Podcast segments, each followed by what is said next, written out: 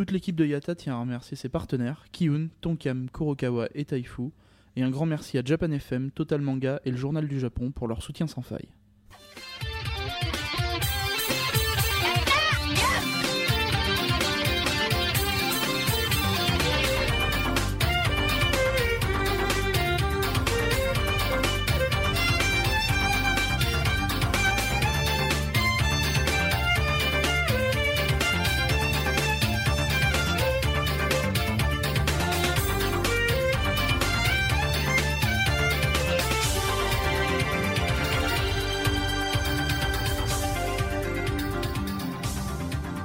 Et salut à tous, bienvenue dans Road to Japan épisode 14. Ici Misaki en direct de Nagasaki, la ville marquée par l'histoire.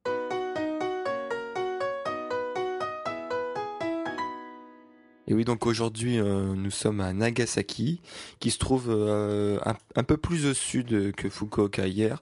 Il vous faudra à peu près deux heures de train, donc euh, euh, partir de, cette dernière pour vous y rendre. Euh, en fait, pour vous situer un petit peu euh, par, sur l'île de Kyushu, donc en fait, euh, Nagasaki, c'est euh, le sud de la pointe ouest de l'île. Euh, donc bon, si vous regardez sur Google Maps, ça vous parlera tout de suite euh, beaucoup plus. Euh, mais donc du coup, euh, comme beaucoup de grandes villes de Kyushu, euh, eh ben c'est une ville qui est au bord de la mer et entourée par les montagnes. Alors bon, c'est pas compliqué avec euh, euh, le euh, quand on sait que au Japon il y a 80% de montagnes. Euh, mais donc là, c'est même plus que entouré de montagnes, c'est que c'est on, on- pourrait même croire que c'est sur une montagne. euh, quoi, la ville a été vraiment sur une montagne en, en elle-même, puisque vraiment, euh, en vous baladant dans Nagasaki, vous verrez que ça monte, ça monte et ça monte. Donc en gros, euh, prévoyez de bonnes chaussures, euh, de, des bouteilles d'eau s'il fait chaud, parce que vous allez vraiment marcher, marcher, marcher, et c'est assez fatigant quand même euh, au bout d'une journée. Bon, pour ceux qui ont, les- leur coup d'histoire, vous savez quand même, euh, à faire un petit rappel, mais vous savez quand même que donc cette ville, elle, a été, euh, elle est tristement célèbre depuis le 9 août 1945 à 11h02, euh, où la seconde bombe nucléaire euh, des États-Unis euh, a été larguée. Ça a fait à peu près euh, 160 000 victimes au total. Donc si on compte les morts plus bah, tous les, les survivants, mais qui ont été, bah, qui ont eu des séquelles aussi bien mentales que physiques. Euh, donc ça fait quand même un paquet de victimes. Et alors bon, c'est euh, vous en doutez, mais donc c'est c'est les principaux, euh, c'est les, enfin c'est c'est le principal attrait touristique entre guillemets de cette ville-là. Il y a plusieurs choses à visiter en ce qui concerne ce truc-là. Notamment le premier truc, c'est le mémorial des victimes qui a été construit depuis euh, 2003, il me semble. Donc là, vous pouvez voir quand même un aspect ex- extérieur assez euh, vraiment assez calme et reposant, avec euh, une sorte de, de bunker avec de l'eau qui qui coule en, en permanence. Euh, D'ailleurs, la nuit, si vous y retournez, euh, c'est c'est assez joli puisque il y a 70 000 petites lumières qui s'allument au milieu de cette eau-là et qui représentent à peu près donc le nombre de morts euh, directs de cette bombe nucléaire. Quand vous allez donc au, sous-sol, donc là vous allez vraiment voir donc le mémorial, enfin les voilà le mémorial donc en gros il y a il y a plusieurs colonnes de verre et euh, un- une énorme bibliothèque avec euh, euh, donc le registre en fait de, de toutes les victimes de la bombe. Donc à peu près voilà donc 160 000 comme je vous l'ai dit au début. Euh, donc il y a, y a- aussi des salles de, de vidéo où vous allez apprendre plein de choses sur, sur l'événement. Vous pouvez laisser des messages. Euh, et donc en fait il, il est attenant au, au principal musée euh, qui s'appelle donc Atomic Bomb Museum, qui là donc vraiment retrace, euh, qui est vraiment très intéressant pour tous les, ama- les amateurs d'histoire. Donc je vous le conseille vraiment énormément. Euh, ça retrace toute la période historique euh, bah, de, cette période-là, euh, bah, du, déclenchement de la guerre, comment les Américains en, sont venus à décider de faire, de, lâcher la bombe, notamment au-dessus de Nagasaki.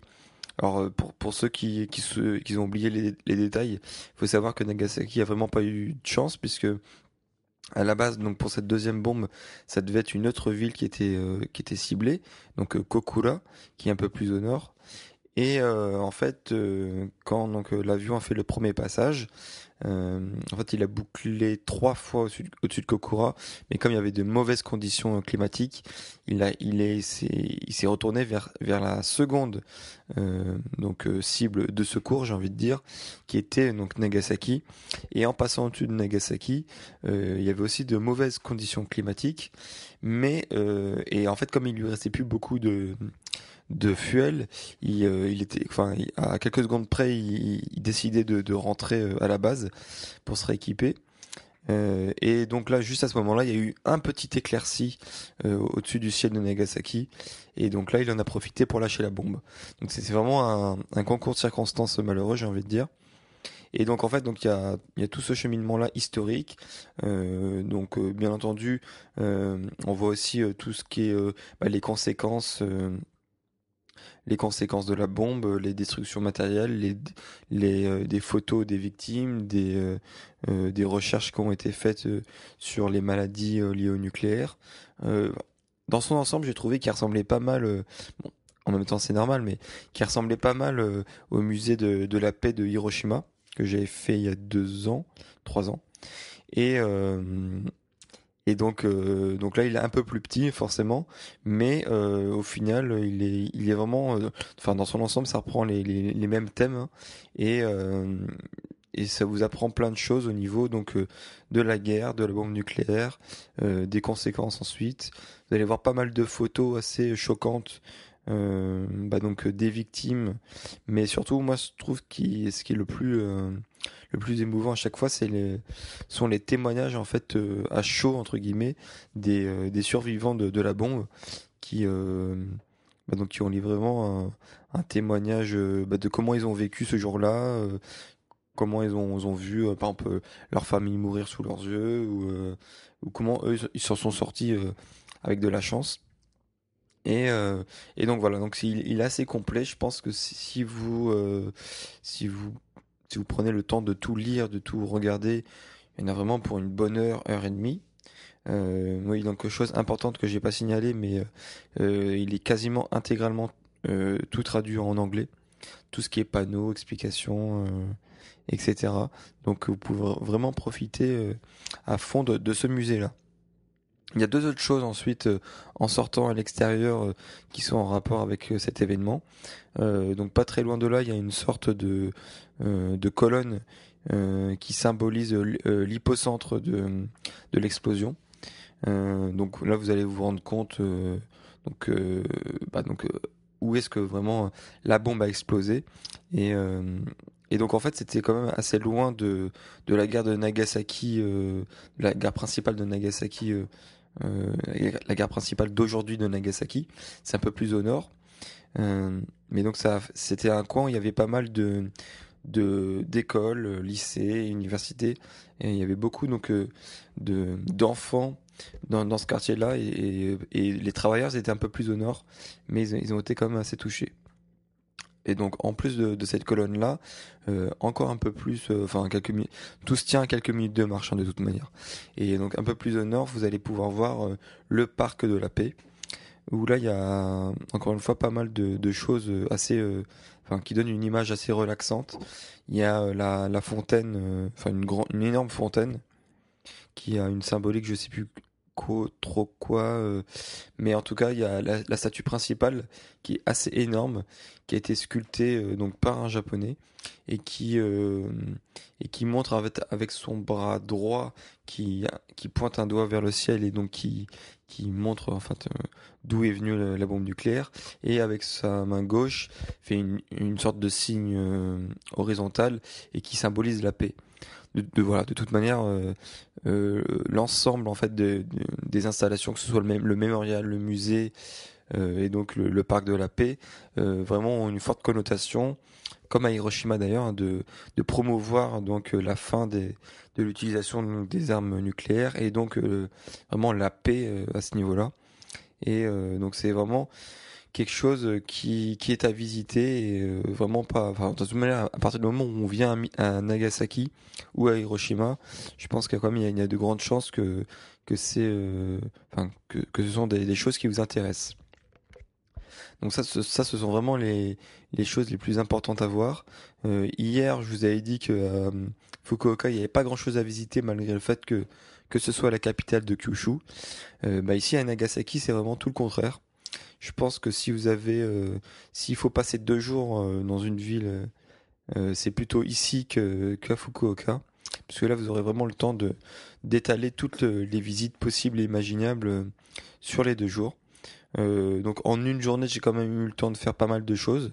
Je vais pas toutes les détailler ici, mais euh, euh, quelque chose qui est, qui est assez remarquable, qui est assez, qui détonne par rapport aux autres monuments typiquement japonais. Alors il faut savoir que Nagasaki, pendant très longtemps, et même encore aujourd'hui d'ailleurs, il, joue un rôle proéminent euh, en fait euh, au Japon par, par rapport au reste du monde et surtout par rapport au continent asiatique, c'est que c'est un des principaux euh, un des principaux ports pardon du Japon. Et en fait de, de, par sa localisation qui est très près en fait de la Corée et de la Chine, il a toujours été depuis très longtemps donc le, le port idéal pour faire les échanges commerciaux. Et même en fait pendant la période où le Japon euh, était en totale autarcie et coupé du reste du monde, euh, surtout de, de l'Occident, euh, et ben Nagasaki c'était un des seuls ports, un des rares ports à toujours être ouvert et qui a continué justement à commercer avec l'extérieur. Et c'est pour ça d'ailleurs qu'on retrouve pas mal de et ben de, de culture, que ce soit chinoise, il y a beaucoup de culture chinoise dans la ville, mais aussi donc de la culture occidentale. Et donc en fait, euh, moi ce que je vous conseille aussi d'aller voir, c'est ce qui s'appelle le Gloven Garden. Donc c'est le jardin de de Gloven tout simplement, qui était euh, non, pardon, c'est Glover Garden. Voilà. Et donc euh, le, le mec en question il s'appelait Glover. Et donc en fait c'était un anglais il me semble qui était qui s'installe un écossais on me dit écossais dans mon oreillette. Donc c'était un écossais qui s'est installé euh, peu de temps après en fait la restauration Meiji 1859 et qui euh, a participé très fortement euh, au développement de la ville, au développement commercial de la ville. Il a participé à la à, l'extension au développement de, de la fameuse bière Kilin la bière japonaise Kilin. Et euh, enfin voilà, il, donc il a fait beaucoup pour la ville et donc euh, il faisait partie donc d'un groupe d'occidentaux qui se sont installés donc euh, dans le sud de, la ville de Nagasaki, donc dans les montagnes. Et donc là, on peut visiter, et ben tout simplement donc les différentes maisons dans, dans, lesquelles ont vécu ces premiers colons occidentaux. donc ce sont les maisons d'origine euh, donc avec du mobilier d'origine, euh, avec les jardins d'origine, et donc euh, notamment donc ça fait une belle balade dans la montagne. Encore une fois, hein, ça monte beaucoup, donc gardez des forces. Mais ce qui est aussi bien, c'est que bah, quand vous êtes tout en haut, vous avez une vue assez dégagée et assez belle de Nagasaki. Donc vous là, vous, avez vraiment une vue sur le port, sur sur la ville dans dans son dans sa globalité. Et donc voilà, donc c'est une petite balade sympathique et ça, ça montre aussi que euh, bah voilà, il n'y a, pas que des temples, des sanctuaires euh, euh, ou autre chose qu'on peut voir dans toutes les villes du Japon. Il y a aussi voilà des, des inspirations voilà occidentales. Il y a d'ailleurs pas mal de d'églises à Nagasaki. Il y a des écoles chrétiennes, il y a une, une ancienne cathédrale. Voilà, donc euh, comme je vous l'ai dit, c'est une ville qui a, été très euh, tôt euh, très ouverte sur les, pays étrangers. Alors autre chose, ça c'est un peu le, le fail de la journée. donc comme je vous l'ai dit, il y a un port très connu à Nagasaki, très très actif. Et donc en fait aujourd'hui vous pouvez l'utiliser en tant que touriste pour partir en ferry sur et visiter plusieurs petites îles qui sont pas très loin de Nagasaki et l'une d'entre elles euh, donc que j'avais repérée et qui était assez recommandée et euh, qui s'appelle Ginkanjima.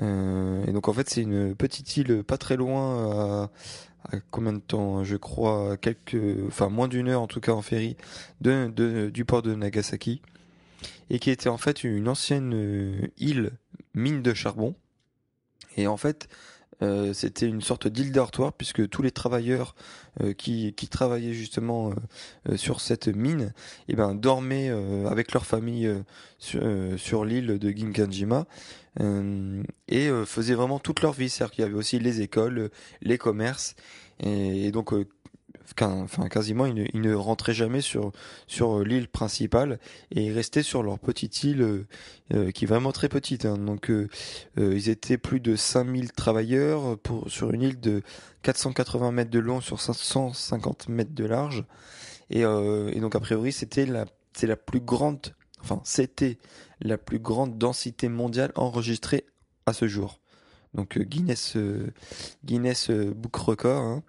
Euh, donc euh, je dis été parce que depuis 74 euh, et que la, mine de charbon a fermé, ben donc les travailleurs ont commencé à déserter l'île et aujourd'hui donc c'est une île abandonnée qui n'est plus du tout habitée et qui sert vraiment pour les touristes pour pour les visites.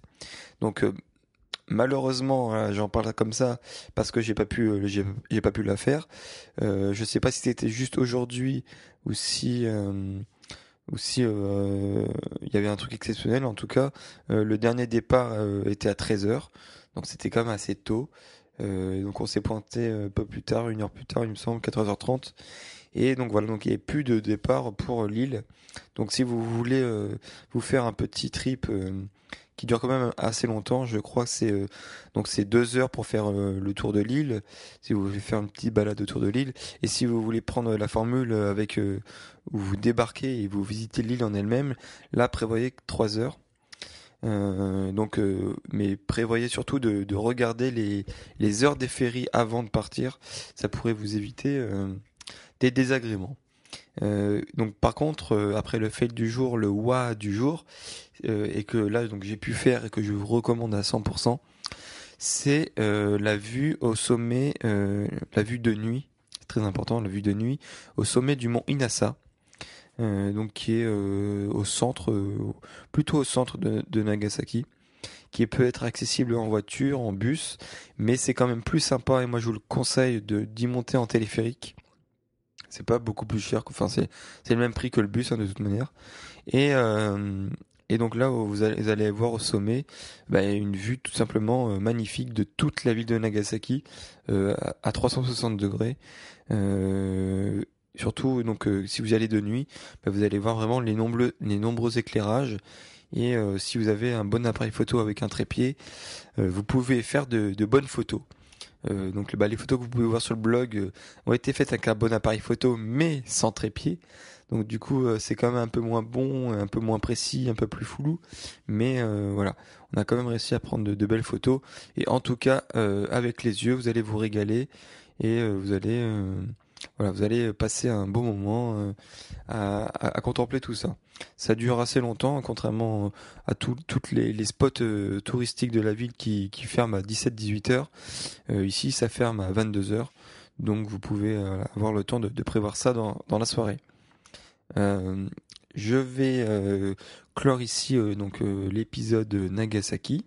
Euh, donc je vais terminer par le test du jour, qui cette fois-ci sera un test euh, bah, malgré moi. Euh, donc le ce midi on a été manger à ce qu'on appelle un kaiten sushi. Kaiten sushi c'est bah, donc les, les sushi bars avec les tapis roulants. Donc ça ça existe aussi en France. où il y a les petites assiettes de sushi qui défilent devant vous et vous piochez et puis en fonction de la couleur de l'assiette ça a un prix différent. Donc là, c'était fait par des Chinois, c'était pas des Japonais. Donc euh, vous pouviez commander euh, plein d'autres choses autres que les, les, les, sushis traditionnels.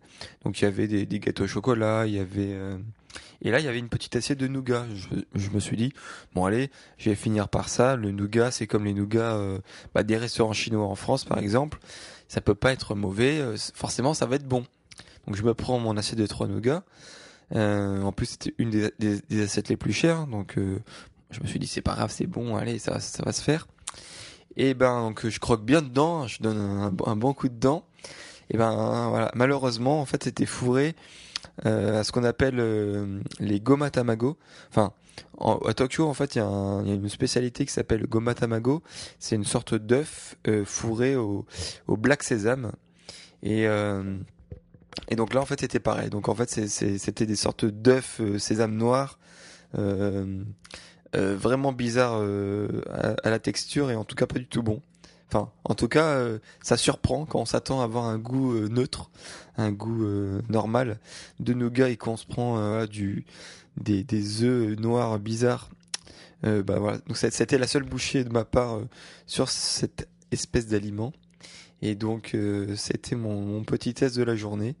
demain, je prévois un test un peu meilleur et cette fois que, que j'ai choisi de moi-même. ça devrait être un peu mieux. Voilà. Euh, je vais euh, bah, vous donner rendez-vous euh, pour demain pour une nouvelle destination. et cette fois-ci, on y restera deux jours, donc on aura un peu plus le temps de visiter cette ville-là. teaser, je vous donne pas le nom. et alors petite, pendant que j'y suis dans, sur les les transports et les différentes destinations, je fais un petit update par rapport à ce que je vous avais dit. Euh, euh, il y a deux, trois, enfin il y a trois numéros, il me semble, sur euh, le JR Pass. Donc je vous avais dit oui, pas besoin de réserver. De toute manière, si vous n'êtes pas les, les, jours fériés, il n'y a pas de problème. sauf que en fait, bah, ça dépend comment vous, voyagez. Mais nous, on, on voyage à deux, donc c'est quand même mieux d'être euh, bah, côte à côte.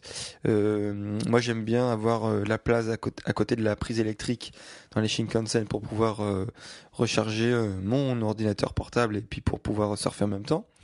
et donc, en fait, quand vous prenez les places, vous essayez de prendre des places dans les wagons sans réservation, et ben voilà, une fois sur deux, en fonction de, votre heure de, heure de départ, gare de départ et tout ça, et ben il se peut que bah, il soit un peu blindé vous, arrivez toujours à trouver une place, euh, voilà, si vous êtes tout seul, mais euh, c'est pas dit que vous soyez à côté de la prise. Donc en tout cas, moi j'ai résolu, le, problème, euh, et ben en justement en réservant euh, toutes mes places de tous mes trajets jusqu'à la fin des deux semaines. Ça prend vraiment pas longtemps. C'est-à-dire que avec le Pass en plus c'est gratuit. Donc il n'y a pas de raison bah de, ne pas le faire. Vous allez donc justement dans, les bureaux verts. Donc euh, c'est un logo avec un avec une personne assise sur un siège vert. Ça s'appelle euh, Midori euh, Noguchi, donc la porte verte. Et donc là, surtout, les, Japonais sont assez sympas et même si vous leur, demandez comme moi de réserver 10 trajets, bah, ils le feront sans problème. Et donc là, vous pouvez en quelques minutes, euh, moi ça a pris un quart d'heure à peu près pour euh, pour réserver à peu près voilà 10 trajets différents. Et donc là, vous pouvez euh, bah, donc prendre des places réservées sur, sur tous vos trains, que ce soit les Shinkansen ou les, les, Limited Express. Euh, et donc là, plus de plus de soucis, plus de stress. Euh, vous êtes plus obligé de, de faire la queue 10 minutes avant euh, sur la gare pour être sûr de rentrer le premier dans le wagon et puis espérer avoir une bonne place. Là, vous vous pointez comme une fleur pile au moment où le train arrive et vous êtes sûr d'avoir les bonnes places au bon endroit, nickel. Donc voilà, ça ce sera mon, conseil de la fin de, de podcast. Je vous dis donc à demain et passez une bonne soirée. Salut